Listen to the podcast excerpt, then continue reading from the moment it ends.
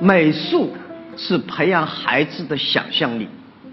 你打开了想象，孩子的想象力结果，我是有的时候看见居民区小区啊，那些小孩，有些父母太忙，把孩子交给了阿姨去抱在那儿，就是保姆把阿姨抱着。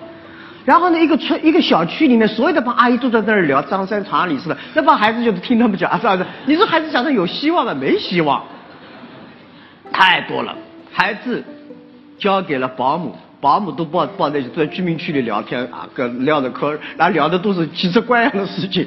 那帮孩子其实他们不想听，他们没办法给他压在那儿，只能这么听嘛。然后学生孩子就这个思考。如果我们在教育英呃美术过程中让大家想象画，这个刚才讲的这种树叶啊、树啊这些东西，我觉得让孩子有充分想象力特别关键。